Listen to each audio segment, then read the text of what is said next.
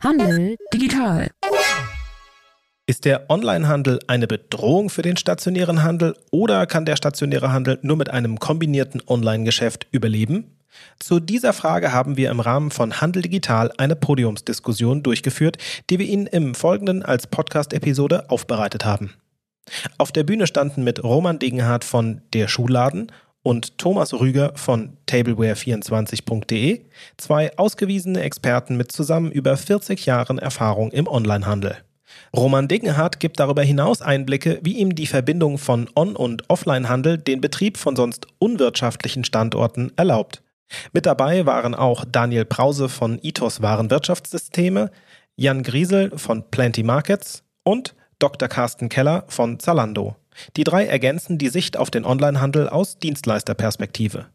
Zusammen ergibt sich aus den Redebeiträgen ein gutes Bild dazu, wie der stationäre Handel nicht gegen, sondern wegen der Digitalisierung überleben kann. Mein Name ist Frederik Gottschling und ich begrüße Sie recht herzlich im Handel Digital Podcast. Wie stark beeinflusst der Onlinehandel oder deine Multichannel-Strategie denn den Standort, die Standortwahl für den stationären Handel? Also die Standortwahl ist äh, mittlerweile sehr entscheidend für uns, dass wir auch an diesen Standorten Multichannel machen können, weil wir haben jetzt in den letzten eineinhalb Jahren drei Standorte neu gemacht, in Gießen, in Marburg und in Kassel, die alleine der stationäre Umsatzpotenzial dieser drei Standorte es nicht gerechtfertigt hätten, dort, sage ich mal, auf 100, 150 Quadratmeter eine breites Schuhangebot anzubieten. In Marburg habe ich das versucht mal so zu erklären. Wenn ich den stationären Umsatz nehme, in Marburg hergeben würde, könnte ich in diesen Laden für 80 Quadratmeter Schuhe stellen, um das wirtschaftlich Abverkäufe zu erreichen. Diese 80 Quadratmeter wären aber kein rundes Bild für den Kunden. Und nur weil wir Multichannel, also im Online-Bereich auch diese Schuhe verkaufen, können wir da eigentlich das Doppelte anbieten, eine breitere Auswahl bilden der Kollege Hagemeier aus Minden hat es mal gesagt, ich kann auch Produkte da anbieten, die ich weiß, eigentlich verkaufe ich die nicht in Minden. Nicht so stark, nicht wirtschaftlich genug. Ja, also das sind dann ausgefallene Designerteile oder so, wo ich sage, wo er sagt, ja, die brauche ich als Eyecatcher. Ich werde auch zwei von zehn vielleicht in Minden verkaufen. Das ist aber nicht wirtschaftlich. Aber weil ich weiß, dass ich die anderen acht übers Online verkaufe, kann ich dieses führen und es bringt eine gewisse Kompetenz. In Rotenburg an der Fulda hatten wir 2016 das Problem, dass wir einige Marken auslisten mussten. Starke Marken wie Sketchers oder sonst was, die in anderen Standorten gut waren. Aber wir haben nur stationär nicht genug verkauft, mussten diese Marken auslisten. Und das hat im Endeffekt dazu geführt, dass unser Laden noch unattraktiver wurde. Und das hätte dann ein, zwei Jahre später dazu geführt, dass wir den Laden eigentlich hätten schließen müssen wirtschaftlich. Und weil wir den Multichannel dazugekriegt haben. Also bei uns ist das äh, um die 50 Prozent, was wir des Umsatzes, den wir dann äh, online aus, äh, aus dieser Fläche noch tun, können wir da eine Breite wieder stationär anbieten. Der Laden ist attraktiv für den Endkunden und der Standort kann dadurch überhaupt erst wieder äh, umgesetzt werden durch uns.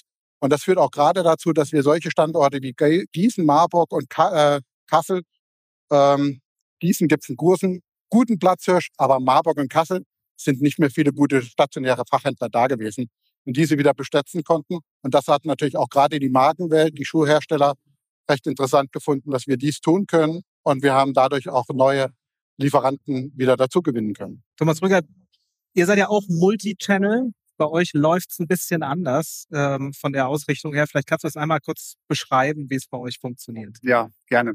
Also wir haben eigentlich äh, seit 75 Jahren ein Fachgeschäft in äh, Bad Arolsen, also kleinstädtisch geprägt und äh, haben uns vor ungefähr 20 Jahren mal Gedanken darüber gemacht, wie es überhaupt weitergehen kann und äh, aufgrund unseres Sortiments, was wirklich äh, also ein sehr markenorientiertes Fachsortiment ist, haben wir uns überlegt, was können wir tun, um den Kundenkreis zu erweitern. Und dann haben wir uns eigentlich so um die Jahrtausendwende erstmalig mit einem Online-Shop beschäftigt und äh, haben den dann aufgebaut. Und seitdem, äh, ja, seitdem machen wir das. Es wächst ständig und stetig. Und ähm, Wurde natürlich am Anfang nicht gern gesehen. Also die Handels, äh, unsere Lieferanten haben gesagt, äh, online, das ist so ein bisschen schmuddelig und äh, wer weiß, ein bisschen Wildwest-Stimmung im Internet gab es damals noch. Und dann hieß es, ja, ihr könnt das gern machen, aber die Voraussetzung ist ein stationärer Handel. Das heißt, es hat sich dann gegenseitig auch äh, bedingt und aber auch befruchtet. Das heißt, wir hatten immer Kunden, die auch bei uns in den Laden gekommen sind, weil sie uns online gefunden haben. Und gleichzeitig haben wir auch viele Kunden, die dann auf der Durchreise waren und die haben dann irgendwie Flyer mitgenommen oder irgendetwas und haben dann quasi ähm, später online bestellt. Ja. Ja. Also auch da kann man eigentlich sagen, stationärer Handel quasi wegen Onlinehandel und nicht gegen. Genau, also der, der, der Widerspruch, der da drin gesehen wurde, vor allen Dingen äh, zu Beginn dieser E-Commerce-Phase, dass man gesagt hat, oh Gott, der Onlinehandel bedroht den stationären Handel massiv. Äh, das haben wir nie so gesehen. Wir haben immer gesehen darin die Chance für unsere Firma, dass sie fortbestehen kann, indem wir einfach äh, Umsatz generieren in Kreisen und in, in Landstrichen und in Ländern, in die wir sonst nie verkauft hätten. Und das ist natürlich unserem Sortiment geschuldet, weil wir äh, natürlich auch da immer wieder anpassen mussten, haben Dinge aussortiert, die jetzt vielleicht in jedem Möbelmarkt stehen, haben geguckt, was, was könnte interessant sein für die Leute. Also es ist natürlich ein ständiger Prozess. Hm. Man kann nicht sagen, jetzt machen wir es so und das läuft. Das äh, weiß, glaube ich, jeder, der mit der äh, Materie zu tun hat. Das ist ein ständiger Anpassungsprozess. Jetzt haben wir, äh, ähm, Roman hat es vorhin äh, im, im Spaß gemacht, den Feind quasi auch auf der Bühne stehen. Nein, es ist eigentlich der Freund. Also, bevor wir äh, uns verscherzen, jetzt genau, schnell weggelaufen. Nein, ähm, Herr Dr. Keller von Zalando, wie sieht es bei Ihnen aus? Sie haben ja jetzt auch in der, äh, gerade im letzten Jahr, ähm, den stationären Handel da, damit unterstützt, Provisionen erlassen, äh, ähm, einfach um da auch den äh, quasi vor Ort zu, äh, zu stützen. Welche Rolle spielt bei Ihnen der, der stationäre Handel, weil man sie ja vor allem als Online-Riesen kennt? Also ähm, diese Feindgeschichte halte ich für totalen Quatsch. Ähm, ich übrigens auch, das war, ich habe es nur aufgegeben. also, halte ich wirklich für totalen Quatsch, weil die wir als Zalando vor, vor einiger Zeit schon angefangen haben, aus einem Retailer eine Plattform zu machen.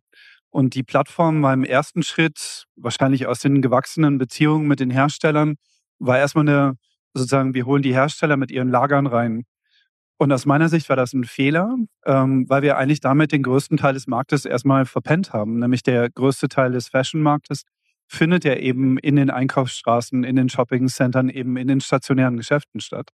Und insofern ist diese Partnerschaft, die wir jetzt nachgeholt haben, diese Partnerschaft über Connected Retail, so heißt unser Modell für den stationären Handel oder die Brücke vom stationären Handel in die Online-Welt, das ist eigentlich die Kernpartnerschaft, mit der wir jetzt sozusagen nach vorne raus auch Zalando als Plattform stark treiben wollen, weil wir da einfach sehen, da ist wahnsinnig viel Produkt, da ist wahnsinnig viel Kundennähe, da ist auch wahnsinnig viel Kompetenz, also Produktkompetenz und Beratungskompetenz. Und auch das Thema Nachhaltigkeit kann man darüber natürlich unglaublich gut spielen, weil wenn die Ware aus der Nachbarschaft kommt, dann ist sie eigentlich irgendwie nachhaltiger zum Kunden gekommen, als wenn sie irgendwie aus dem Lager kommt. Und das ist auch unser Commitment zu Connected Retail und zum stationären Handel, dass wir halt zusammen was aufbauen wollen, was da ist, um zu bleiben. Jetzt haben wir quasi beide Seiten sozusagen schon gehört. Einmal den Händler, der es dann verkauft. Wir haben die Plattform, auf der es online auch stattfindet. Irgendwie muss das auch noch zusammenkommen. Deswegen haben wir hier auch noch zwei ausgewiesene Experten in dem Bereich. Vielleicht können Sie, Herr Grisel, einmal kurz erklären, was Sie eigentlich machen. Also wir von Plenty wir ermöglichen, dass Online-Händler oder auch stationäre Händler auf möglichst vielen verschiedenen digitalen Kanälen ihre Produkte vermarkten können. Das heißt, unsere Kompetenz besteht darin, dass wir die Artikelinformationen in Richtung der Marktplätze bringen, damit die Kunden dort die Angebote sehen. Wir holen die Aufträge ab, damit sie in einem zentralen Punkt verarbeitet werden können, also versendet werden können. Und ähm, ähm wir bieten natürlich auch die Möglichkeit, einen eigenen Shop zu betreiben, etc. Aber das Wichtige ist die Kombination verschiedener Online-Vertriebskanäle in Verbindung mit dem stationären Handel. Dadurch äh, bilden wir quasi die Marktplätze ab, den Shop ab und durch unsere Kassenlösung eben auch den stationären Handel.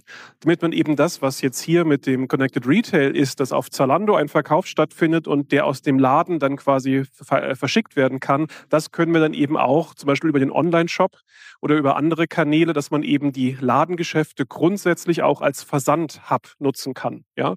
Das heißt, wenn die Mitarbeiterinnen und Mitarbeiter gerade nichts anderes zu tun haben, können sie doch gerne Päckchen packen. Ja? Hat man eine effiziente Auslastung der, der, der Menschen auf der Fläche und dadurch eben auch einen besten, besseren Kostendeckungsbeitrag in der Fläche. Und es lohnt sich sogar in Kassel einen tollen Laden zu machen. Finden wir gut. Jetzt haben wir auch schon im Vorgespräch darüber gesprochen, wie weit diese Entwicklung oder wie schnell diese Entwicklung noch weitergehen wird.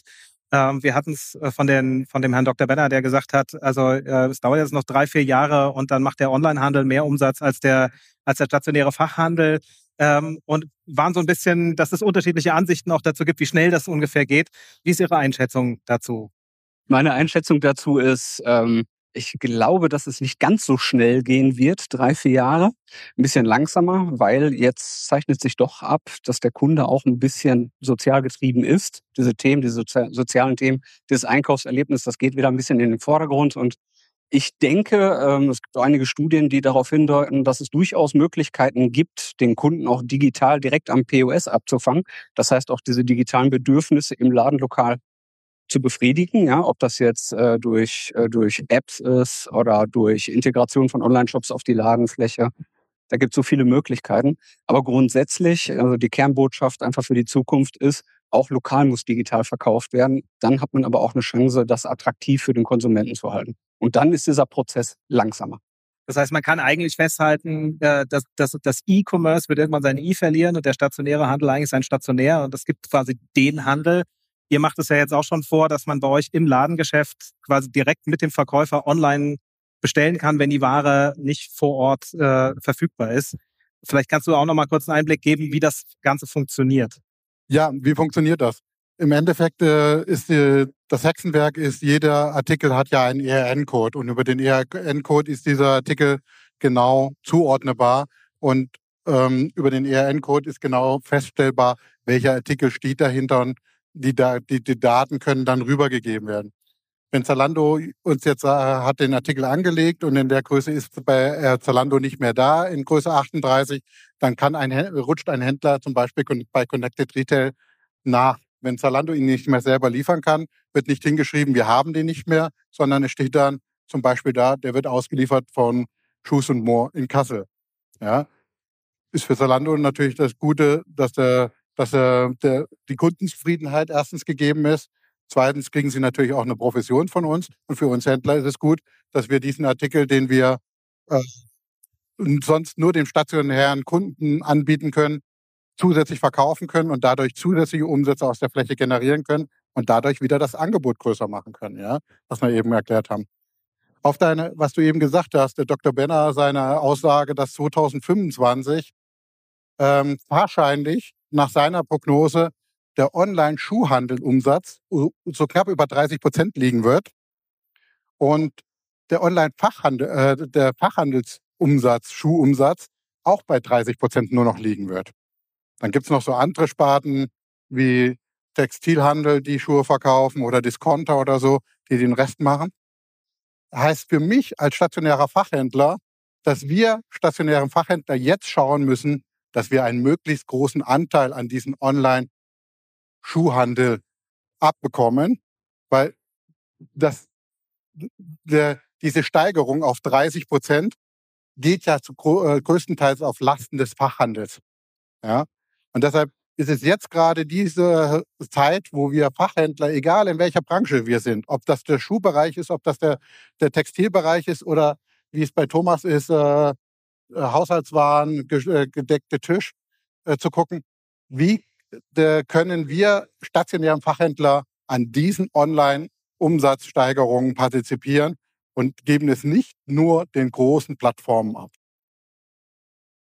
Das ist so, wo ich dann sage, und deshalb äh, gerade als, Vor, äh, als Mitglied des Vorstands von Einzelhandelshändlern kämpfe ich halt sehr stark da, die Kollegen jetzt nochmal zu sensibilisieren und zu sagen, schaut, Online wird wachsen. Wir werden es nicht verhindern können. Und nicht online ist unser Tod, sondern guckt, wie ihr, egal wie, irgendwo einen gewissen Anteil kriegt. 10, 20, 25 Prozent. Muss nicht über eine Plattform sein, kann auch über Instagram-Shopping sein oder sonst was. Äh, das ist ja alles Multichannel, ja. Auch wenn der individuelle Laden, der, sag ich mal, Handtaschen aus irgendwelchen alten Bettlagen macht, äh, Instagram-Post macht oder einen Facebook-Post macht und dadurch eine äh, Tasche nach Freiburg verkauft, dann ist das Multichannel. Ja? Und äh, diese Sache braucht der, braucht der stationäre Handel, egal ob er Wurst verkauft oder sonst was. Die brauchen die stationären Händler und deshalb bin ich da ja so stark der Verfechter und guckt, äh, äh, dass man schaut, dass man sich da dieser Sache jetzt nicht mehr verwehrt und sondern guckt, wie man gerade aus der ländlichen Region von uns an dem großen Online-Umsatz teilhaben kann. Ich kann auch noch weiter gerne Fragen stellen, aber Sie können das auch tun, weil ich glaube, Sie haben hier die geballte Online-Handel-Power auf der Bühne. Von daher, wenn Sie was fragen möchten, dann melden Sie sich bitte einfach kurz, dann können wir das Ganze organisieren. Die Frage ist jetzt, inwiefern der stationäre Handel noch eine Chance hat. Was ist wichtiger, Service oder Lage? Das äh, ist eine ganz gute Frage. Ich denke, ähm, ja, blöde Antwort, aber die Mischung wird es wahrscheinlich ausmachen. Also ich denke, eine Verfügbarkeit der Waren ist in Zeiten von Amazon und Zalando durch gestreute Lager über Händler, äh, ja, das, da tickt die Uhr, wenn die Bestellung raus ist. Aber ich denke auch, dass es wirklich wichtig ist, äh, dass man Fachfragen beantwortet bekommt. Ja, und das ist natürlich bei uns im Bereich Haushaltswaren, Geschirr, Besteck, äh, gibt es unendlich viele Fragen und wir haben natürlich auch Personal, sich darum kümmert. Also sei es per E-Mail oder wir sind auch per Telefon erreichbar. Aber im Endeffekt ist es das schnelle Päckchen wahrscheinlich, was den Kunden überzeugt. Weil eine gute Beratung und dann kommt die Ware nicht, äh, das haut dann auch nicht hin auf die Dauer. Geschwindigkeit ist ein gutes Stichwort. Also wir erleben jetzt, dass äh, äh, diverse Unternehmen in den in Innenstädten zumindest für Artikel des täglichen Bedarfs äh, Lieferzeiten von zehn Minuten mittlerweile ankündigen. Äh, vielleicht mal an den, an den Online-Versandprofi äh, das Thema der Geschwindigkeit und auch was die Logistik angeht. Wie wichtig wird dieses, dieses Schlachtfeld quasi in den nächsten Jahren? Weil da, Sie hatten es angesprochen, äh, dass es nicht nur darum geht, den Artikel zu liefern, sondern dass er, wenn er in Berlin bestellt ist, auch aus Berlin kommen kann. Ähm, wie ist Ihre Einschätzung dazu? Wie wichtig wird dieses Feld mit der Logistik und der Lieferzeit und welche Rolle spielt da Zalando bei? Also das ist auch ein ganz spannendes Thema, auch wenn man das so innerhalb der, äh, der Online-Welt diskutiert, weil dann kommt natürlich schnell die Frage, ist es wirklich die Geschwindigkeit oder ist das eher so die Treue zu dem Versprechen? Also ich sage in drei Tagen und die Ware kommt auch in drei Tagen an. Ich glaube, man sieht aber gerade eine relativ starke Entwicklung, dass halt eben so Next-Day- und Same-Day-Lieferungen immer wichtiger werden. Und das fängt halt so in den großen Metropolregionen an. Wir sehen das in Berlin halt über so Services im, im Food-Bereich wie äh, Gorillas zum Beispiel oder Flink, die halt innerhalb von zehn Minuten liefern. Und ich glaube, das hat einen signifikanten Einfluss darauf, wie Kunden auch Lieferungen wahrnehmen. Ähm, nicht, dass sie heute selber sagen, ich brauche meinen Schuh innerhalb von zehn Minuten. Aber wahrscheinlich hätte auch niemand gesagt, ich brauche meine Banane innerhalb von zehn Minuten. Und trotzdem bestimmt dann der Wettbewerb irgendwo auch die Geschwindigkeit. Und ich glaube, das ist dann am Ende eine große Chance, auch wieder für den stationären Einzelhandel, weil diese zehn Minuten oder diese halbe Stunde oder die Same-Day-Lieferung des Produktes, die klappt halt nicht aus einem Lager. Also selbst wenn ich das vor den Toren der Stadt oder in London irgendwie auf der M6, M6 glaube ich, die, diese Ringbahn irgendwie da zig Lager positioniere, bin ich am Ende doch immer noch irgendwie langsamer als der Store um die Ecke, den man dann irgendwie mit dem Kunden verknüpft. Und das haben wir auch getestet. Also wir haben einen Same-Day-Piloten in Berlin, wo wir Bestellungen von Berliner Kunden zu Berliner Stores geschickt haben. Und das funktioniert wunderbar am selben Tag. Also die Bestellung des Kunden geht bis 14 Uhr ein und die Ware kommt am Abend dann ab 8 Uhr, dann sind die meisten Leute auch zu Hause, kommt dann eben nach Hause. Und ich glaube, die Erwartung des Kunden ist nicht so, wenn er es bekommt, dann ist er richtig happy. Und diese, dieses Glücksgefühl, was das einstellt, wenn man Ware dann so schnell bekommt und auch unerwartet schnell bekommt, das bestimmt, glaube ich, wie wichtig dann Schnelligkeit in Zukunft wird. Und die Antwort ist dann super wichtig. Also wir hatten es auch vorhin, äh, du hast das schöne Beispiel bei dir im Lager äh, äh, gezeigt, dass es beim Picken auch letzten Endes dann darauf ankommt, nicht nur quasi die, die Pakete ordentlich zusammenzustellen, sondern auch das Lager entsprechend zu organisieren, dass man eben schnell beim, beim Picken sein kann. Ähm, welche, äh, welchen Einfluss hat jetzt hier auch diese Lagergröße und die Lagergestaltung auf euren Online-Handel? Wir haben ja hier ein, Lager, was in chaotischer Lagerung eingelagert ist. Also es wird Ware eingelagert, wo Platz ist. Äh, das heißt, wo im Fach Platz ist und dann wird der, der ERN-Code gescannt und das Lagerfach gescannt. Und äh, unser System, was wir nutzen hier, ist Plenty Markets äh, in der Sache. Ähm, und diese sagt uns dann genau, wenn der Schuh verkauft wird, aus welchen Reihe, welche Fachreihe ähm, und welcher Boden das rausgeholt werden soll. Und danach werden die Versandpapiere erstellt. Das hat den Vorteil, dass wir natürlich total äh, durch die chaotische Lagerung sehr viel Platz sparen. Ja, wenn wir jetzt Artikelreihen immer gucken müssten, wo steht dieser Artikel, dann ist nur noch ein Paar da oder sonst was mal irgendwann, dann kommt, weiß die Lagerleiterin nicht, kommt der noch mal nach, kommt der nicht mehr nach. So kann wirklich stehen in einem Fach manchmal 25 verschiedene Artikel und ähm, die EDV weiß halt, wo es ist und sagt dann, Wege optimiert, schickt er dann morgens die auf dem Pickzettel oder auf den Handheld. Die Leute holen aus der Reihe 31 Fach für, äh, E, äh, A, Boden 3 dein raus und dann A, Boden 4, eins drüber, ist, holst du bitte die raus und daneben äh, die nächste Fachebene dahin und dann so laufen die durch und dann finden wir das am schnellsten und können platzsparend einlagern. Jetzt hatten wir gesehen, dass es, also es ist ein großes Lager. Wir haben im Endeffekt jetzt hier zweimal 20 Jahre Multichannel-Erfahrung auf der Bühne stehen. Es ist jetzt schon ziemlich komplex, also mit, auch mit der, mit der Lagerführung, mit, mit der Größe. Deswegen einfach mal die Frage in die Runde. Dieses für manche Händler ist es relativ schwierig, diesen, diesen Einstieg oder den Weg in den Onlinehandel zu finden. Und das ist ein großer Respekt irgendwie davor da. Man wird irgendwie transparent, man äh, begibt sich in irgendwie unbekannte Gefilde. Es ist alles furchtbar schnell in der Digitalisierung. Könnt ihr diesen Respekt verstehen, dass jemand irgendwie sagt, nee, ich, ich will das nicht? Ich, ich würde gerne äh, etwas dazu sagen, weil das ein Stück weit unser täglich Brot ist, versuchen, diese Angst zu nehmen, aber auch rüberzubringen, dass diese Komplexität bewältigbar ist. Auf der einen Seite ist es natürlich ein Software-Thema, das heißt, man muss die Software beherrschen, um erfolgreich sein zu können. Aber ich glaube, viel größer ist dieser emotionale Punkt. Erstens, ich bin transparent und zweitens, äh, da will jemand was von meinem Umsatz abhaben. Ja, aber ähm, das war so am Anfang immer so die größte Hürde. Mittlerweile ähm, haben, glaube ich, ganz viele verstanden, dass das eine Marketingausgabe ist. Ja, dadurch kann ich eben ein günstigeres Lager betreiben, anstelle an einer äh, A-Lage meinen kompletten Versand abzuwickeln, habe also andere Kostensituationen. Die gebe ich dann halt den äh, Dienstleistern, also zum Beispiel äh, dem der Plattform, äh, die die eben im Grunde die Kunden zu mir bringt und ich gebe sie vielleicht auch einer Suchmaschine, äh, wo ich Werbung schalten möchte etc. Ja, aber ähm, das ist bei einigen gerade eben die, die ähm, heute immer noch nicht online sind, schon noch eine sehr sehr große Angst. Aber was ist die Alternative? Zu sterben, aufzugeben? Nein, das das kann es ja nicht sein.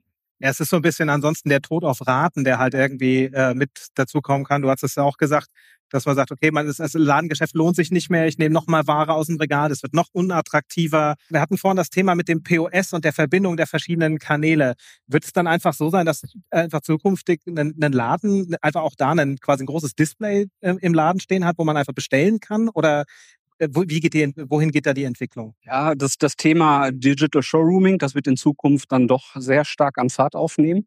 Ähm, ein großes Thema für die Zukunft ist es, Ware am POS zu verkaufen, auf Displays oder mobilen Geräten, bei den Verkäufern beispielsweise, die man vielleicht selber nicht mal im Bestand oder gar nicht im Sortiment hat. Also auch das sind Themen in der Zukunft. Endlosregalbestände direkt vom Lieferanten außerhalb des Kernsortiments, vielleicht den Bestand von äh, kooperierenden Händlern mit abzapfen und bei sich auf der Ladenfläche verkaufen oder vielleicht sogar von großen Marktplätzen die Bestände auf der Ladenfläche verkaufen. Also die Absatzkanäle, die werden in Zukunft sehr stark zusammenwachsen. Es werden ständig neue dazukommen, es werden alte gehen, es wird ein ganz permanenter Anpassungsprozess in Zukunft bleiben. Da muss man natürlich als Händler auch Spaß dran haben, da muss man hinterstehen, da muss man mitmachen, dranbleiben. Ansonsten funktioniert das natürlich auch nicht. Ne? Also wenn man sich da nicht mit der Materie auseinandersetzt und äh, da immer am Ball bleibt, wie es beispielsweise der Roman macht, ja, dann kann man da natürlich auch nicht erfolgreich sein. Also, aber ja, das POS wird in Zukunft quasi ein, ein die, die Mehrwerte des Onlinehandels auch auf der Ladenfläche bieten. Also eine riesige Auswahl, die man vielleicht gar nicht selber im Bestand hat oder nicht mal im Sortiment hat weil es jetzt gerade auch gefallen ist mit dem, mit dem POS. Wie, wie sieht es bei Zalando äh, mit Connected Retail aus? Momentan ist es noch so eine Welt, man kann im Online bestellen und es wird beim Händler ausgeführt. Wird das auch irgendwie zusammenwachsen noch stärker? Total. Also die Antwort ist auf jeden Fall ja, ähm, weil wir eben daran glauben, dass Omnichannel per se damals, als es erdacht wurde, so diese Verbindung der Kanäle, dass das eigentlich eine gute Idee war. Leider hat das nie geklappt, weil, glaube ich, die Hausaufgaben nicht gemacht waren. Also die Bestände waren nicht mit irgendeiner relevanten Online-Plattform verbunden, weil es die auch damals noch gar nicht gab. Jetzt ist das so. Also jetzt sind die Bestände verfügbar. Jetzt können die Plattformen sozusagen das den Millionen und Abermillionen von Kunden zeigen. Und dann wird es natürlich auch wieder spannend, wirklich mit allen Kunden reden zu können. Und die Kunden haben halt eben unterschiedliche Bedürfnisse oder unterschiedliche Anlässe. Das kann sein, dass ein Kunde sagt, heute fahre ich zur Arbeit, ich komme aber auf dem Weg zur Arbeit an dieser Shopping Mall vorbei und würde da gerne irgendwie in die Parkgarage kurz reinfahren und einer haut mir hinten das Paket in den Kofferraum. Und abends, wenn ich gemerkt habe, es passt mir nicht, dann fahre ich auf dem Weg nach Hause kurz vorbei und mache das gleiche und die nehmen das Paket aus dem Kofferraum wieder raus. Ähm, das ist dann sowas wie Click and Collect oder es gibt halt eben auch das, äh, das Thema, dass ich vielleicht eine persönliche Beratungssession mit einem, mit einem Mitarbeiter in einem Store, den ich halt besonders gut finde, dann halt eben buchen möchte. Und das sind alles Themen, die, glaube ich, stationäre Händler können, die ein Online-Händler qua Struktur, also Lager und irgendwie Website eben nicht kann. Und so wächst das halt alles zusammen. So wachsen die Stärken von Online, die es unbestritten gibt, und die Stärken von On äh, Offline, also stationär, zusammen zu einer deutlich besseren Kundenerfahrung, die sich über alle Kanäle erstreckt. Und ich glaube, das ist, wenn man es denn dann kann, und jetzt kann man es, dann ist es, glaube ich, eine richtig coole Welt, in der man sich da bewegt. Insbesondere für die stationären Händler. Es wird sich wahrscheinlich auch positiv auf die Retourenquoten äh, auswirken. Also ich, ich habe nur mit einem Händler gesprochen, der sagte, er kann eigentlich von zehn Paketen bei acht schon sagen, dass sie wieder zurückkommen. Ja. ja äh, und bei manchen weiß er schon, dass er sagt, äh, ich gucke mir die Bestellung an und sage, wenn ich den jetzt anrufen könnte, ja. dann würde ich den anders beraten, damit ich das Päckchen nicht wieder äh, zurückbekomme. Total. Also das ist auch ein Thema, das wir als Plattform stark unterstützen weil wir halt daran glauben, dass der Händler bessere Entscheidungen trifft, je bessere Daten er hat. Also über die Kunden im Allgemeinen, was sind das für Leute, was kaufen die ein, welche Produkte wollen die, aber eben auch, welche Produkte retournieren die denn andauernd, weil das vielleicht ein Produkt ist, das keine gute Passform hat ähm, und deswegen halt immer wieder zurückkommt. Ähm, so kann man halt über Daten schon helfen. Das tun wir heute auch, indem wir halt Retourendaten, die wir haben, übersetzen in Empfehlungen, lieber Händler, diese Artikel besser nicht verkaufen, sehr hohe Retourenquote. Und wenn die Kunden dann auch noch in so einem Click-and-Collect-Modell in den Laden kommen, dann habe ich ja gerade genau diese Auswahlentscheidungen, wie ich typischerweise im Online-Bereich habe. Ich weiß nicht, ob es die 38, die 36 oder die 34 ist. Dann kann ich das da im Laden ja anprobieren und nehme halt die Größe mit, die ich dann halt eben brauche. Und dann gibt es halt eben auch keine Retoure, wie das halt genau der stationäre Händler auch so kennt. Wenn ich jetzt äh, nochmal in, in Richtung unserer Fachhändler äh, gucke, auch zum Thema Ordergespräche. Wir hatten es im Vorgespräch so ein bisschen, dass es früher äh, auch so war, dass, dass viele Marken gesagt haben, wenn du eine bestimmte Quadratmeterzahl hast, dann wirst du auch beliefert oder mir eine bestimmte Menge abnimmst. Macht ihr die Beobachtung, dass das auch schon für Onlinehandel mittlerweile zutrifft, dass wir sagt, hier, also wenn ihr eine gewisse Größe im Onlinehandel nicht vorweisen könnt, dann können wir euch nicht beliefern, dass es schon in diese Richtung irgendwie geht oder ist das alles noch so gar kein Thema? Ähm, also das ist schon ein Thema auch auf den Messen oder auf den, wenn man an diesen Gesprächen teilnimmt, dass man, äh, wenn man natürlich irgendwie einen gewissen Umsatz generiert, ab einer gewissen Größe natürlich die Gespräche wesentlich angenehmer verlaufen, als würde man jetzt als kleiner stationärer Händler aus dem, aus dem, aus dem Kleinstädtchen auflaufen. Also das wirkt sich schon positiv aus. Also wir kennen es nicht, dass man uns sagt, hier, ihr macht zu viel, drückt mal ein bisschen auf die Bremse. Das gibt es bei uns in der Branche äh, nicht, zum Glück. Und man ist mittlerweile sehr gern gesehener Gast bei solchen Veranstaltungen, äh, wenn man es darum geht, Sachen einzukaufen. Das ist äh, tatsächlich, äh, kenn, ich, wir sind, also ich mache das jetzt in dritter Generation quasi, die Firma. Und äh, wenn ich dann mal mit meinem Vater spreche, äh, das war dann früher ein bisschen anders. Wenn man jetzt mal, mal zurückguckt, weil du auch sagst, du machst dritte Generation, äh, ähm, auch schon seit über 20 Jahren, würdest du heute noch einen Online-Shop aufmachen? Also ob ich ihn jetzt starten würde? Ja. Also spätestens jetzt müsste man es machen, ja. Würde ich jetzt so sagen, aber äh, äh, ich habe natürlich auch viele Sachen erlebt in den letzten 20 Jahren, die jetzt vielleicht, wo ich sagen würde, hätte auch nicht sein müssen. Ähm, viele Sachen erlebt, also die Anfangsphase, so um die Nullerjahre. Ähm, da gab es dann auch Dinge, die jetzt nicht so schön waren, sage ich mal. Aber ich glaube, heute hat man auch vielleicht nicht mehr die Zeit, so organisch zu wachsen, wie wir es konnten, als wir 2000 angefangen haben. Deswegen muss man jetzt einfach, äh, glaube ich, sich ein bisschen besser, schneller, besser aufstellen, was aber, glaube ich, möglich ist.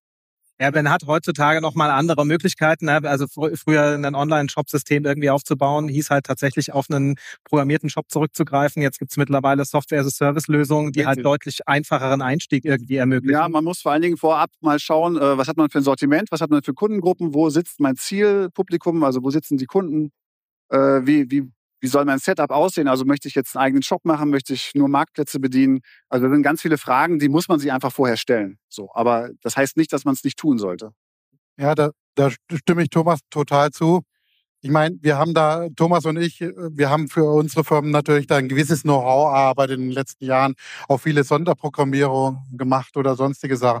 Aber trotzdem sage ich, der Händler sollte jetzt trotzdem noch anfangen. Es gibt immer noch Möglichkeiten, da reinzukommen es ist natürlich ein Aufbau, was wir mit die Größe, die wir tun, die, die geht nicht von null auf kurz, ja. Das ist über Jahre aufgebaut worden, da sind Strategien dahinter gemacht worden, aber er kommt da jetzt noch ohne Probleme rein und wir haben auch die Möglichkeit, gerade über unser Online-Händler ne, Stammtischnetzwerk hier, denen, die jetzt noch anfangen wollen, mit Rat und Tat zur Verfügung zu stehen und zu gucken, jeder muss dann, es gibt da keine Patentlösung für, für die eine Branche, so haben wir es im Vorgespräch gesagt, Thomas, ne? Äh, du kannst nicht sagen, wir ziehen jetzt mal das Konzept daraus, man muss sich das angucken, wo ist, die Chance, äh, wo ist für die Branche die Chance, ist es, die, ist es das Plattformgeschäft, ist es die äh, Social-Media-Themen, es wird sich da auch einiges tun. Ich ähm, weiß von Carsten, dass zum Beispiel Plattformen uns demnächst auch Kunden in die Fläche bringen werden. Click and Collect. Click, äh, click, click and Collect. Genau. Und da wird sich einiges tun und ich kann jedem Händler wirklich nur empfehlen, wenn er sich damit jetzt befasst, sprecht mit euren Kollegen, äh, erfahrenen Kollegen. Gut, wir haben ein gutes Netzwerk in äh, Hessen Nord, äh, im Einzelhandelsverband Hessen hier. Wir stehen da auch äh, anderen Händlern gerne zur Verfügung und ähm, einfach mal ausprobieren, testen. Ich bin der felsenfesten Meinung, dass der stationäre Fachhandel, egal aus welcher Branche, nicht drum kommen wird, einen gewissen Multichannel-Umsatz sich die nächsten Jahre über Multichannel zu holen, weil äh, zusätzlich zu holen, um wirtschaftlich weiter zu betreiben. Und das ist egal, ob wir im Textilschuhbereich, Haushaltswarenbereich sind, selbst der Metzger. Wir haben hier die besten Beispiele hier in Nordhessen, dass die Aale Wurst deutschlandweit, auslandsweit versandt wird. Und äh, das sind die besten Beispiele, dass das auch in anderen Branchen geht. Da hätte man vor fünf oder zehn Jahren drüber gelacht. Aale Wurst im Karton stecken und äh, nach München schicken. Hahaha. Ein, ein Händler, der auch hier im Publikum ist, hat mal zu mir gesagt, äh, hallo Michael, Multichannel ist so ein bisschen wie Trading an der Börse, der richtige Portfolio-Mix, der macht's. Ja? ja. Und äh, dementsprechend ist es auch ähm, sehr individuell zu sehen. Immer auch ein bisschen auf die Artikel, die man im Sortiment hat, welcher Kanal, Absatzkanal, digitaler Kanal passt zu mir, ähm, in welchem Umfang vertreibe ich über welchem Kanal die Artikel. Na, und da macht es dann wirklich immer das Verhältnis, dass es am Ende da auch wirklich lukrativ für den Händler ist. Und äh, grundsätzlich schließe ich mich aber dem Roman an, dass es wirklich unerlässlich in Zukunft verschiedene digitale Absatzkanäle zu nutzen. Ähm, nicht nur ein, sondern rauszufinden, welcher passt zu mir.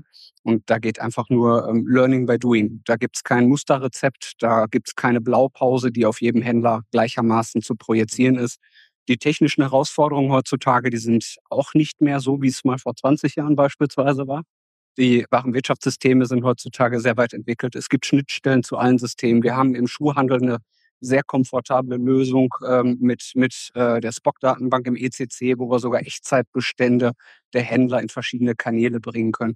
Es gibt so viele Möglichkeiten, man muss sich damit nur ein bisschen mehr mit auseinandersetzen und ich denke, da ist wirklich für jeden Händler eigentlich der richtige Kanal dabei. Man muss sich nur einfach so ein bisschen trauen und ja, gut, wer, wer von sich aus sagt, das ist nichts für mich, ich kann mich damit nicht identifizieren, das muss man natürlich auch respektieren. Aber ich glaube, äh, das ist jetzt gerade ein Neustart und da bieten sich Möglichkeiten für ihn. Ja, es ist, es ist schon so ein bisschen, wenn, wenn man heute keinen keinen Multichannel-Ansatz zumindest wagt, ist so ein bisschen wie vor 30 Jahren, man öffnet ein Geschäft ohne Schaufenster und eigentlich auch ohne, ohne Tür, äh, ähm, um irgendwie reinzugehen. Wie sieht das mit dem Aufwand aus? Ja, also gerade, wir hatten es vorhin so ein bisschen mit dem Respekt, der äh, davor herrscht, dass es fast eigentlich jetzt schon es kein technisches Problem mehr ist, sondern eher ein emotionales Problem mit der Digitalisierung, sich darauf einzulassen. Ist es wirklich so einfach zu sagen, ja, okay, gut, ich probiere es jetzt aus, ruf an und dann fange ich an? Oder wie lange dauert das, äh, ähm, wenn ich mich jetzt anfange, auf dieses Abenteuer einzulassen, zu sagen, okay, jetzt jetzt läuft es. Äh, als guter Vertriebler würde man natürlich jetzt sagen, äh, ich bin aber übrigens kein Vertriebler, äh, würde man natürlich sagen, es ist alles ganz einfach und morgen läuft's.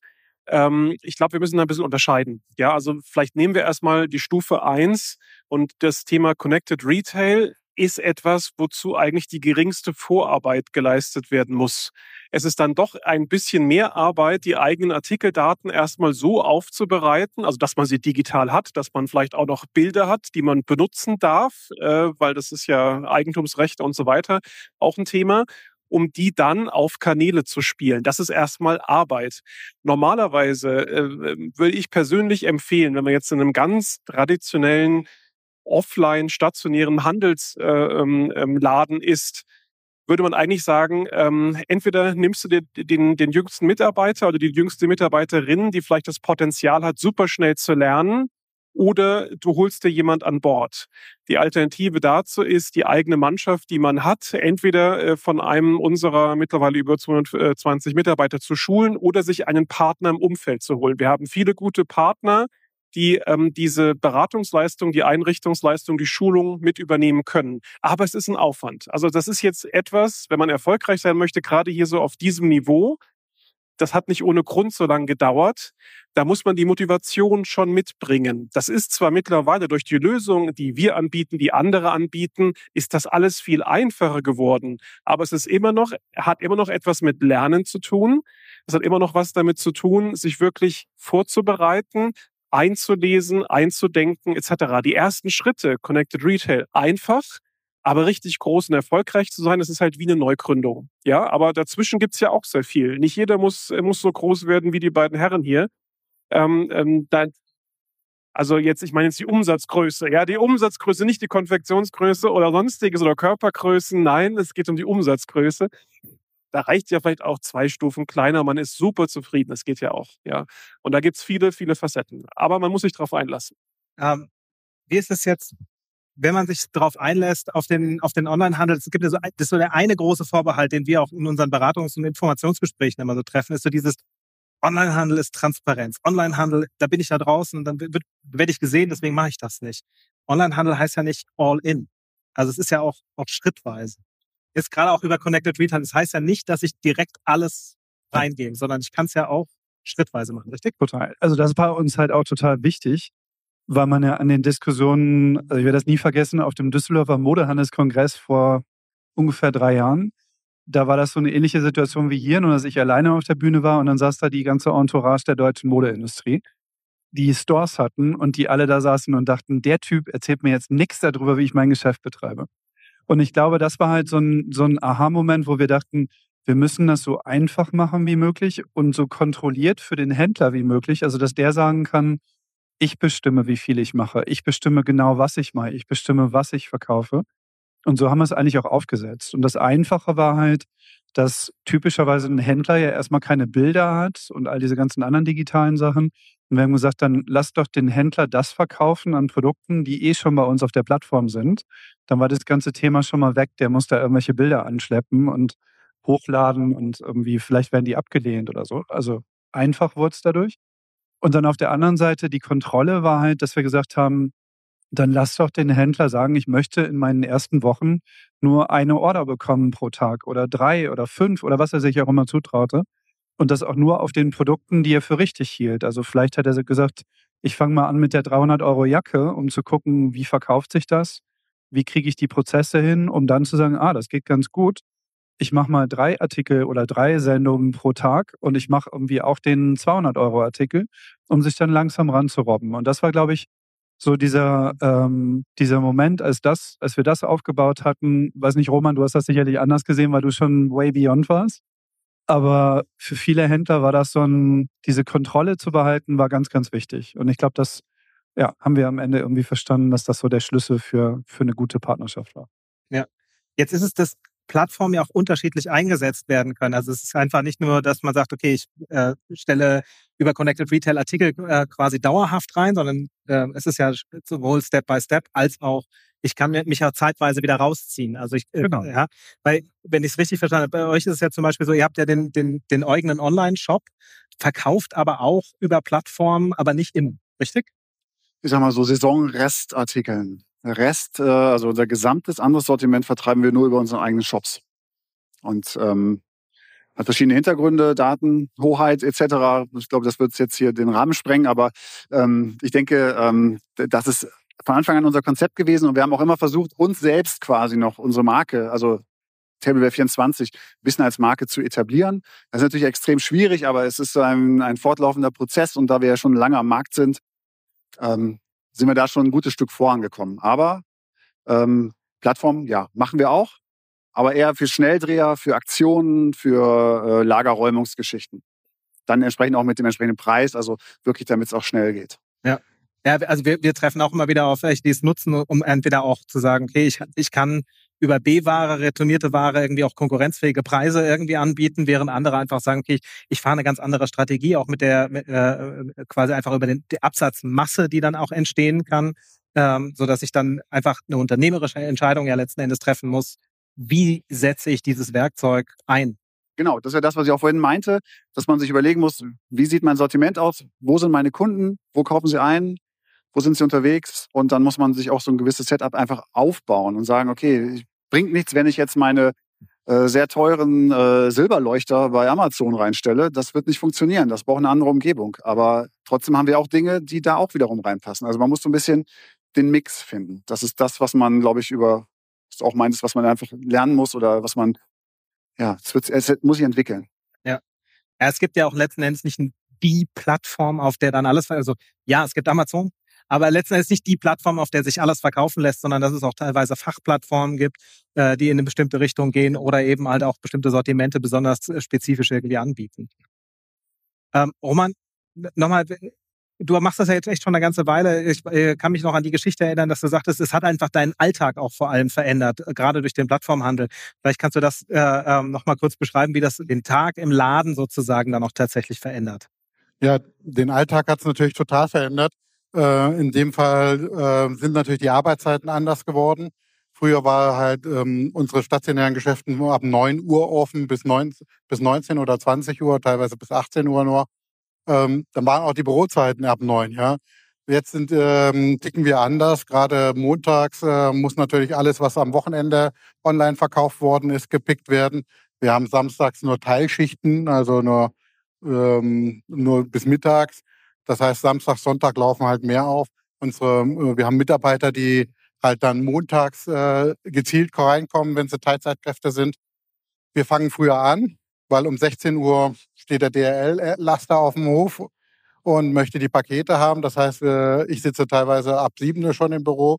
Wir gucken, dass wir die Sachen, die Picklisten ausdrucken, dass wir gucken, was gepickt werden muss. Ich muss äh, dann prüfen, was ist gut gegangen, was wird nachgebraucht. Ähm, auf unseren Flächen hat sich's verändert. Ähm, heute brauchen wir Leute, die halt mit den äh, bisschen mit den Computertechnik umgehen können, um die Paketsachen zu erstellen. Auch da sind jetzt frühere Zeiten benötigt. Ja, äh, werden jetzt äh, Leute früher, äh, die fangen früher an und auf der Fläche zu picken. Ähm, es hat sich dadurch ziemlich alles gedreht bei uns auf den Flächen. Ja, gerade, ich sag mal, wenn früher die Verkäuferin 30, 40 Paar Schuhe in Tüten gesteckt hat, äh, hatten wir den, äh, die Wende vor zwei Jahren, dass sie auf einmal 30, 40, 50 Paar Schuhe in Kartons gesteckt hat. Ja, das ist, äh, das ist leider auch für eine Mitarbeiterin, die bei uns lange äh, ganz früh gelernt hat, noch bei Salamander im Dekokurs sogar war, Schaufenstergestaltung. Das war damals ein, ein Dreitageskurs in Convestheim, ja. Die hat das äh, nicht mehr, die hat äh, dadurch einen Burnout gekriegt, leider. Ja. Weil sie sagte, äh, das ist, ist ja, ich kann doch nicht 50, 100 Paar Schuhe am Tag in Karton stecken. Ich, äh, ich habe doch gelernt, in einem wertigen Verkaufsgespräch zu verkaufen. Ja, und ähm, das hat natürlich uns auch die Abläufe total verändert in den Läden und ja, aber dafür beigetragen, dass diese Standorte wirtschaftlich betrieben werden können momentan. Und das ist das Entscheidende im Endeffekt, ähm, dass äh, diese Standorte weiter in den Mittel-, Unterzentren und Oberzentren äh, behalten bleiben können, weil ich kann mir keine, keine Stadt, egal ob es Mittel-, Oberzentren oder äh, ist, äh, vorstellen, wo der Handel extrem weiter noch abbricht. Es wird wahrscheinlich durch Corona passieren. Und deshalb ähm, ist das ähm, für mich so, ich weiß nicht, äh, das ist, äh, ist auch nicht gewollt eigentlich von den Kunden. Sie werden es, äh, sie merken es erst, wenn es weg ist. Ja? Ähm, wir haben noch einen super Eisenwarenhändler, ja, wo ich, wo ich auch noch jeden einzelnen Schlüssel einzeln kriege oder Schrauben einzeln kriege. Aber wahrscheinlich, äh, Nachfolger hat er momentan nicht. Wahrscheinlich ist er irgendwann weg und dann werden wir uns wieder umgucken und sagen, ja, bei Obi kriegst du das nicht, was der, was der gehabt hat. Und äh, das wird noch so ein Prozess sein in den nächsten Jahren. Und ich hoffe, dass da gerade durch solche Sachen wie Thomas in Bad Arolsen da ein Lichtblick äh, mit wirklichen Kompetenz an Haushaltswarengeschäft äh, da ist. Haushaltswarengeschäft, die hat es früher in jeder Stadt gegeben. In manchen Städten zwei, ja. Und heute sind sie fast überall verschwunden. Bad Arolsen. Selbst ich habe ihn gefragt, gibt es noch in Kassel? Ja, noch so eins, hat er mir im Vorgespräch gesagt. Homberg hatte zwei. Ich bin in der Berufsschule, habe ich, hab ich äh, mit Wiskemann äh, Leute äh, in der Berufsschule gehabt, die haben, glaube sechs Auszubildende gehabt. das war ein großer Haushaltswarenhändler, der war in Rodenburg, der war in Homberg FC, der war in Fritzlar, der war überall. Alles verschwunden. Und das wird leider auch mit anderen stationären Geschäften passieren. Ähm, aber es gibt die Möglichkeit, wirklich dadurch jetzt das zu bremsen und aus die, gerade aus den ländlichen Regionen diese Geschäfte weiter zu betreiben, indem sie ein, und dann mal einen höheren Anteil als 20 Prozent Multichannel machen, wieder diese Städte mit, sowas, äh, mit solchen Läden zu bestücken. Und das ist auch für die Marken und Hersteller ein ganz wichtiges Ziel eigentlich, nach meiner Meinung, zu gucken, dass der stationäre Handel und nicht die Big Player den, den Umsatz machen, weil eine Marke lebt davon, dass sie auf der Fläche präsent ist, auch in Mittel- und Oberzentren und Unterzentren. An der Stelle, äh, da bringe ich immer gerne den Buchhandel ein. Ähm, es gab mal eine Phase, da gab es viele kleine Buchhändler, schöne Sortimente gehabt. Dann gab es eine Phase, da gab es nur noch große Ketten. Zumindest in dem Ort, wo ich zum Beispiel gelebt habe und im Ruhrgebiet, so die ganzen größeren Städte. Da waren immer so die gleichen, Weltbild und so weiter und so weiter. Ja. Und äh, auf einmal ist da eine große Lücke entstanden. Weltbild war weg. Auf einmal sprießen überall wieder die kleinen Buchhändler mit den ganz attraktiven Sortimenten. Märkte sind ja ständig in Bewegung. Das bleibt ja nie auf einer Linie. Angeboten, angeboten und immer so weiter. Ja? Und es wird auch für den Schuhhandel wieder eine Phase geben, äh, wenn wir da jetzt einfach attraktiv das digital gestalten, äh, motivieren vielleicht auch den Nachwuchs, das äh, neu zu gründen, ja, äh, und zwar dann digital zu gründen und äh, innovativ zu gründen. Ich glaube, da haben wir auch eine Chance, den Markt auch ein bisschen wieder attraktiver zu machen für die jüngere Generation, die dann danach rückt und dann auch auf diese digitalen Themen dann wirklich auch fixiert ist und das auch erleben möchte dann im Einzelhandel. Ne? Jüngere Generation ist ein gutes Stichwort, da komme ich jetzt gleich nochmal zu. Ich will noch einmal ganz kurz in die Runde gucken, äh, ähm, bevor ich mit meiner letzten Frage irgendwie loslege, ob es im Publikum noch Fragen gibt. Sieht Sie nicht, schüttelt schon traurig den Kopf, ist okay, äh, dann, dann bin ich die letzte Frage sozusagen, die zwischen mir und Ihrem Steak steht. Ähm, ich möchte nämlich noch ein Schlaglicht nochmal drauf werfen, auch zum Thema Social Commerce. Also sprich, welche Rolle spielt auch Social Media generell bei euch im Handel oder welche Rolle wird Social Media generell im Handel weiter spielen? Wow. Also ich muss ehrlich sagen, wenn ich das Plattformgeschäft top dabei bin, haben wir Social Media wahrscheinlich etwas verpennt.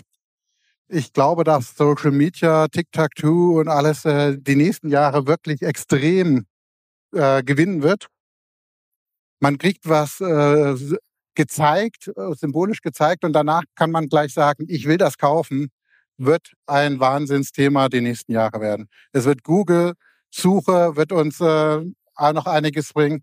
Wir werden da in diesem Bereich extrem noch kriegen. Ich bin gespannt, wie wir, wie, wie wir es bei mir im Unternehmen umsetzen. Ähm, aber das wird nach meiner Meinung spätestens in zwei Jahren 25 Prozent unseres Online-Umsatzes machen. Okay. Wie ist hier die Einschätzung? Also wir sehen heute einen sehr großen Erfolg, gerade in dem Umfeld von Markeninhabern, die selber Produkte herstellen, die dann äh, entweder über eigene Kanäle oder eben Influencer diese Produkte äh, bewerben lassen und dadurch eben dann auch Traffic generieren. Das ist das, was wir heute am meisten sehen. Aber ganz klar, wir haben überall die Möglichkeit, Produkte zu verkaufen. Also das wird sich etablieren. Allerdings glaube ich, das ist für die, für die breite Masse und Standardprodukte, also jetzt keine fancy, super ausgefallenen Produkte, dass es nicht der, der erste Channel sein wird. Ne? Es ist, es ist ein, ein, ein Channel für ausgefallene, spezielle Produkte oder eben kleine Labels. Wie sieht es bei euch aus? Spielt es eine Rolle? Wird es eine Rolle spielen? Ähm, also wir sind natürlich dabei, aber ich glaube, äh, für unsere Branche sind wir noch nicht so weit. Also das ist ein, ich würde mich da anschließen, äh, für gewisse spezielle Dinge sehr interessant. Äh, wir haben ja auch, sehen ja auch Bewegungen weg von Facebook hin zu Instagram, äh, jetzt TikTok. Wir wissen jetzt noch gar nicht, was in nächstes Jahr wahrscheinlich um die Ecke kommt. Vielleicht ist mal irgendwas dabei, was wirklich gut funktioniert. Der Trend insgesamt geht sicherlich dahin. Ich sehe jetzt tatsächlich aktuell für uns keine funktionierende Plattform. Aber wir sind natürlich dort präsent und spielen da irgendwie mit, aber äh, spielt insgesamt keine Rolle. Also dabei sein und Erfahrungen sammeln, auch wenn es noch nicht den großen Absatz quasi sozusagen macht. Ja, einfach äh, Präsenz irgendwie zeigen, klar dabei sein. Aber ähm, dass das jetzt irgendwie so ein Absatzkanal ist, den ich jeden Tag messen müsste, also sehe ich noch nicht. Okay. Wie ist deine Einschätzung? Äh, ja, soziale Medien werden künftig auch eine größere Rolle spielen. Momentan beobachten wir beispielsweise einen Trend im Bereich, äh, Bereich Live-Shopping, also ähm, Videoshopping. Der Händler, der präsentiert Waren, meinetwegen sogar per WhatsApp-Video ja, oder äh, irgendwelchen Chatsystemen. Und die Kunden aus seinem Stammkundenkreis, die kaufen. Ähm, das läuft momentan im Schmuckbereich ganz gut, ähm, kommt dort vermehrt zum Einsatz und ist unserer Einschätzung nach auf alles, was so ein bisschen mit Lifestyle und Fashion zu tun hat, auch sehr gut projizierbar. Also ich glaube, das wird vielleicht noch ein Trend in der Zukunft sein. Rein theoretisch kann man das ja über Facebook machen oder auch über Instagram, ja. Und ähm, das sollten wir ein bisschen im Auge behalten. Ich glaube, das wird in nächster Zeit noch stark zunehmen. Wie seine Einschätzung Social Commerce bei Zalando, welche Rolle das spielt? Ich weiß, wir haben mit äh, Dominik Bennermann ein Interview geführt, der sagte, es ist seine Lieblingsfrage bei Azubis, äh, zu sagen, ähm, wenn du freie Hand hättest und unbegrenztes Budget, was würdest du tun? Und dann sagen, ja, wir machen Instagram-Kampagnen. Und dann sagt er, ja, das ist halt total interessant. Was glaubst du denn, wie viel Umsatz darüber so entsteht? Da sagten die, ja, 70 bis 80 Prozent werden das schon sein. Und dann sagt er, ja, bei uns sind es eher so drei. Und dann gucken die immer ganz doof, ja. Und deswegen mhm. ist es so diese, diese Unter also auch hier unterschiedliche Einschätzungen. Es gibt Branchen, in denen funktioniert es besonders gut. Und ich habe über Shane, dieses chinesische Unternehmen, was quasi teilweise 1000 verschiedene Outfits am Tag launcht um sie dann über Social Commerce in die Breite zu bringen und darüber ähm, Masse generieren. Und deswegen ist so meine Frage, welche Rolle wird Social Commerce spielen, auch für, auch für euch vielleicht als Plattform? Social Commerce ist einfach, also wenn man das so sieht, wo wir alle viel Zeit verbringen, das ist natürlich ein Riesenthema. Ähm, und Instagram, Facebook ist, glaube ich, für uns alle irgendwie schon ein großer Teil des Tages. Also für mich persönlich auch. Und da verbringe ich viel Zeit, da sehe ich viele Produkte. Und deswegen glaube ich, wird das eine Riesenrolle spielen. Die Frage ist halt nur, wie bindet man das ein? Also das ist ja, interessant, das auch in den Offline-Bereich zu übersetzen, weil ich glaube, es wäre total spannend, diese nicht nur sozusagen den Link zu machen, ein Händler zeigt, hier ist mein Outfit, sondern gegebenenfalls wirklich auch Influencer zu nutzen, um halt irgendwie Kooperationen herzustellen, um bestimmte Outfits auch anders im Store zu präsentieren und dann die Brücke wirklich zu schlagen für Social Commerce im Offline-Bereich. Und ich glaube, das also ich glaube, dass das einen riesen, äh, riesen Impact haben wird und auch, dass die Social-Kanäle wie Facebook, Instagram auch kommerziell immer relevanter werden werden. So, ich bin nicht der Einzige, der Hunger hat, wie ich sehe. Ansonsten, ich möchte nur noch einmal betonen, äh, auch das, womit wir sonst immer schließen, vernetzen Sie sich, vernetzen Sie sich, vernetzen Sie sich. Sie haben hier die Experten heute noch auf der Veranstaltung. Nutzen Sie selbst die digitalen Kanäle, entweder auch vom Handelsverband ähm, oder von den Anwesenden einfach nicht nur mit den Institutionen vernetzen, sondern auch persönlich untereinander. Es war noch nie so leicht, eine Frage online jemandem zu stellen. Und es gibt auch ganz viel informelles Wissen, was einfach nicht in Bücher, Videos oder ähnliches gepackt wird, sondern das einfach nur zwischen Menschen ausgetauscht wird, weil irgendwann mal jemand eine Frage ähm, gestellt hat in diese Richtung. Und deswegen sage ich jetzt zumindest schon mal an dieser Stelle vielen Dank, äh, dass Sie hier sind und dass Sie zugehört haben. Ähm, und auch vielen Dank an meine Podiumsdiskussionsteilnehmer.